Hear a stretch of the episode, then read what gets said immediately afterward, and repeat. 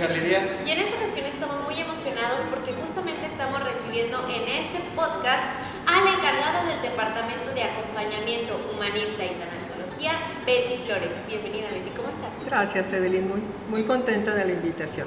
Qué bueno, y justamente también nosotros estamos muy emocionados porque tenemos varias preguntas que realizarte, especialmente en torno a esta celebración tan conocida y tan popular para nuestro país como lo es el Día de Muertos. Muy bien, a tus órdenes. ¿Te parece si empezamos con la primera pregunta? Adelante. Betty, ¿qué es la muerte? Mira, el muer- la muerte la podemos manejar desde el punto de vista físico, fisiológico. Los órganos dejan de funcionar, el cerebro ya no funciona, estamos muertos. Pero hay un enfoque desde la antropología filosófica que dice que todos los seres humanos somos espíritu y cuerpo. Y la muerte es cuando el cuerpo deja de funcionar, pero el espíritu continúa. Hay una transición de nuestro espíritu con el que vivimos diariamente y pasa a una dimensión diferente. El espíritu nunca muere, trasciende. Entonces así lo podemos manejar, la muerte física del cuerpo que deja de funcionar, pero el espíritu trasciende a otra dimensión. Muy bien, Betty. ¿Pudieras explicarnos qué es la tanatología? Claro que sí. La tanatología es la ciencia que habla sobre la muerte, precisamente, Thanos, que significa muerte, Logos, tratado de la muerte. Desde hace tiempos se ha trabajado sobre lo que es la pérdida humana, pero a partir de hace unos 15, 20 años se empezó a trabajar en la tanatología también todo lo que se refiere a las pérdidas que vamos teniendo los seres humanos. A lo largo de nuestra vida tenemos diferentes pérdidas, como la pérdida de una relación, de un trabajo, de un cambio de ciudad, de un cambio de vida que, pierdes algo y para empezar algo nuevo. Y entonces desde ese enfoque la tanatología acompaña también a las personas que tienen ese tipo de pérdidas y que antes no se veía como un duelo y que sí se trabaja como un duelo, un proceso que hay que vivir para transitar a lo que se llama ahora la resiliencia. Pasar un momento difícil, trágico, una pérdida de un ser querido, pero que en un momento dado podemos recuperarnos de esa pérdida. Muy bien, creo que es muy interesante analizar estos ejemplos o tener la relación de la muerte con la pérdida, eh, en el sentido de que son hasta cierto punto ejercicios de, de conciencia. ¿De qué manera hacer conciencia o entender lo que nos llega a suceder en la vida este, a través de distintas pérdidas, de una relación, una amistad, de, no sé, el ciclo de, de un trabajo, de, de una escuela? ¿Cómo nos ayuda ya en el proceso de tecnología? No sé si pudieras explicarnos un poquito más las relaciones en que lo vamos este, procesando ya para, para un duelo de, de muerte. de pérdida de una persona. Sí, mira, es precisamente lo que dices. Reconocer ese tipo de pérdidas es también trabajar sobre los apegos. Eh, las relaciones que perdemos o las situaciones laborales o cualquier tipo de pérdida es a raíz de- del apego que tenemos todos los seres humanos sobre las personas, los hechos que nos rodean. Y el entender eso nos ayuda a transitar el proceso de duelo. Es bien importante, el duelo se tiene que vivir como un proceso, es un camino. Ante una pérdida, ya sea de una relación o de una persona físicamente, se tiene que transitar ese proceso. No es algo que, ok, se muere, entiendo que ya no está físicamente, pero su alma trasciende y entonces ya, ya lo entendí, ya no pasa nada. El duelo, por eso se llama así, duele. Duele la ausencia, duele el ya no tener a la persona, duele el cambio de vida que tenemos a través de una pérdida. Y entonces, ¿cómo lo podemos entender? Así como un proceso que hay que vivir. No podemos dejar de sentir. Mientras estemos vivos, vamos a sentir. Y aquí lo importante es reconocer, aceptar y poder vivir ese- esa pérdida. Muchas veces se llaman duelos complicados cuando la persona no se da la oportunidad de vivirlo, ¿no? Y decir, no, no, pues yo sé que ya estaba sufriendo y que ya se fue. Sí, pero la ausencia duele, física y emocionalmente duele. Y cuando no lo aceptamos y no nos damos el tiempo de vivir el duelo, pues se complica, porque emocionalmente no podemos dejar de sentir. Hay, hablando del proceso, ¿hay etapas como tal? Hay, Así es. Esas etapas hay varias versiones. Elizabeth Kubler-Ross fue la iniciadora de estas etapas del duelo. Han surgido nuevas visiones del duelo y con la que yo trabajo especialmente eh, es la versión europea que habla de las R's.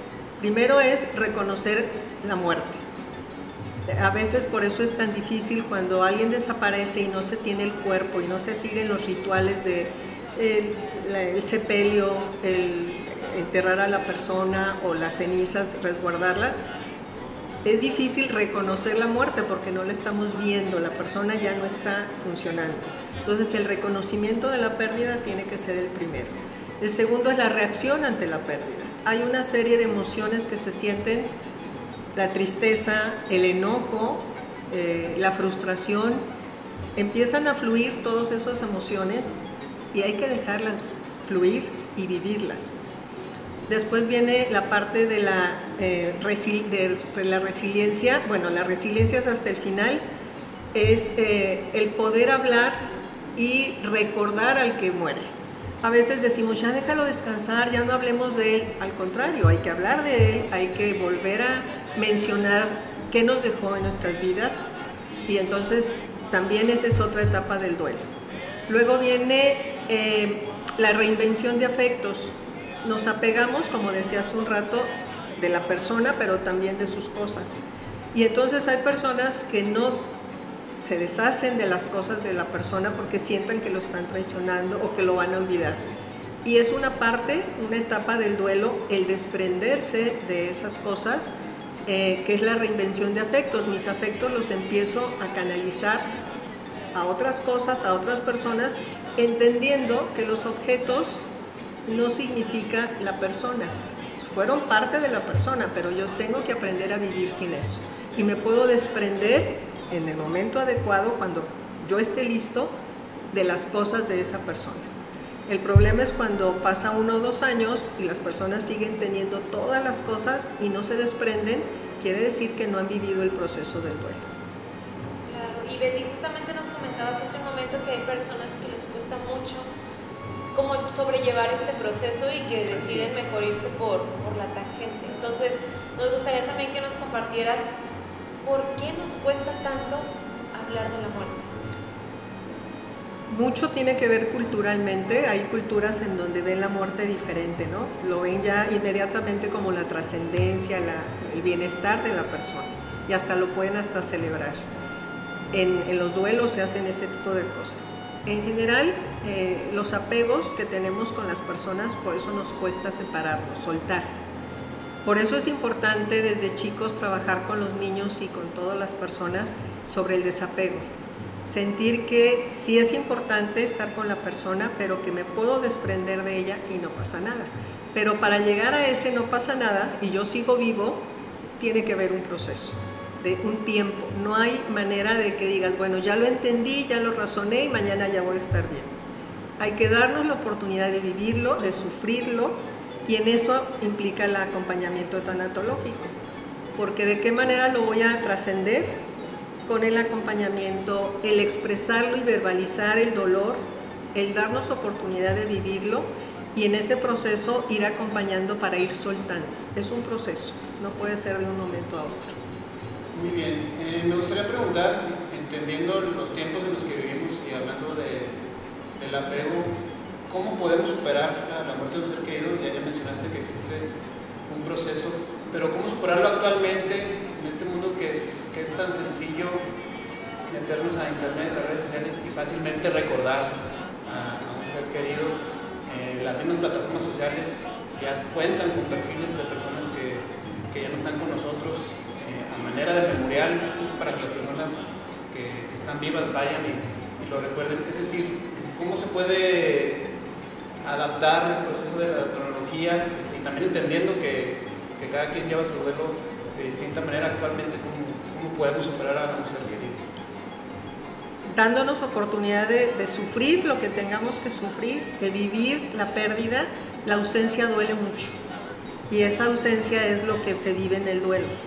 Y entonces el tener la oportunidad de hablar, nosotros en tanatología usamos lo que es la narrativa, la persona habla de esa persona, poco a poco va a poder hablar ya sin el sufrimiento. Es llevar a la persona del sufrimiento que se siente los primeros días, los primeros meses, al dolor. Un dolor que, con el que aprendemos a vivir. Nunca dejas de recordar a la persona querida, pero ya puedes vivir sin sufrirlo transitar del sufrimiento al dolor. Un dolor con el que aprendemos a vivir la ausencia, es decir, ya no está con nosotros, nos duele que no está, pero ya no estoy sufriendo como los primeros días o meses. Pero a veces como no lo vivimos, pues no lo superamos. Claro. Y en cuanto a las personas que acompañamos a alguien, ¿cuál, digo, cada quien... Este... Qué interesante esa pregunta creo que no estamos preparados para acompañar. Entonces llegamos con frases como, mira, él ya descansó, ya déjalo descansar, si lloras y lloras no lo dejas descansar. Y todas esas cosas al que está sufriendo la pérdida no le sirven para nada. Este, mucha gente me dice, es que me caen gordos cuando me dicen, falleció mi hijo y sí tenía una discapacidad, pero yo lo extraño y mi dolor ahí está. Y cuando me llegan y me dicen, mira, es que él ya está en el cielo, déjalo descansar, me da mucho coraje. La mejor manera de acompañar es estar con la persona. Cuidarla, que se alimente bien, que descanse, que si quiere llorar, que llore, como satisfacer sus necesidades básicas de alimento, de sueño y lo demás, permitirle que sufra, que llore, que se enoje, que reclame. Cuando tratamos de opacar esos sentimientos y con eso los queremos consolar, no ayudamos.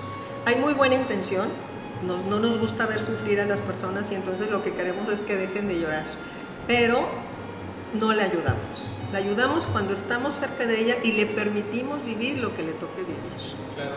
¿Hay algún tiempo? Digo, sé que a lo mejor la pregunta es complicada, pero cada persona, incluso en una familia, cada uno, aunque sea la mamá que falleció, cada hermano lo va a vivir diferente de acuerdo a sus recursos, de acuerdo a muchas circunstancias. Pero podemos hablar que un promedio de 6, 8 meses se pueden estar, porque además vivir el duelo no es algo que estoy mal y voy a estar bien.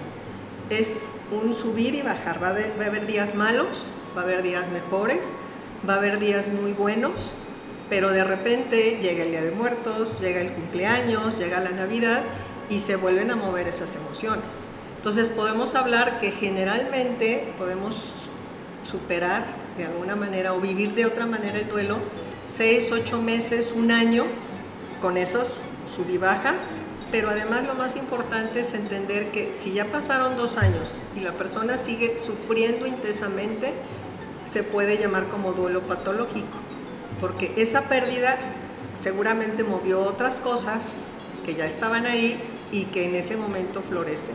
Entonces ya no es el tanatólogo el indicado de acompañar, se transfiere a un psicólogo para que trabaje esas situaciones. Perfecto, Betty. Justamente creo que es muy importante hablar sobre, como dijo Charlie, qué es lo que nos, toca a nosotros hacer, porque no sabemos y ven bien justo las frases que ya hemos comentado de échale ganas, hacer un lugar mejor y justo pues no, no ayudamos realmente a la persona que nos necesita. Aunque lo hagamos con la mejor intención, ¿eh? siempre hay la mejor intención, pero la persona que está sufriendo no lo recibe así. Exacto.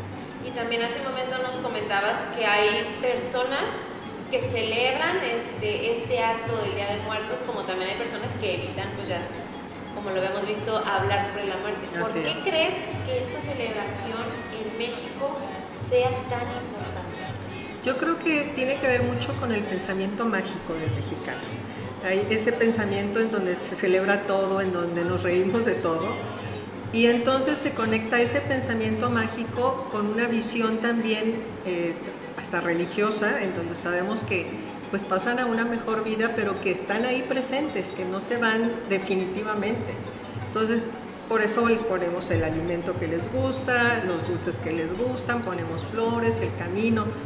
Cada parte de los eh, altares de muertos en México tienen un símbolo muy especial y muy particular, pero se conecta con este pensamiento mágico de decir, en esas fechas nuestros muertitos regresan y se comen eh, lo que les gustaba y hay que ponerles el, el agua porque vienen de un viaje Y todo eso responde al pensamiento mágico del mexicano, que pues esto es maravilloso. Yo creo que en pocas partes del mundo se vive la muerte de esa manera.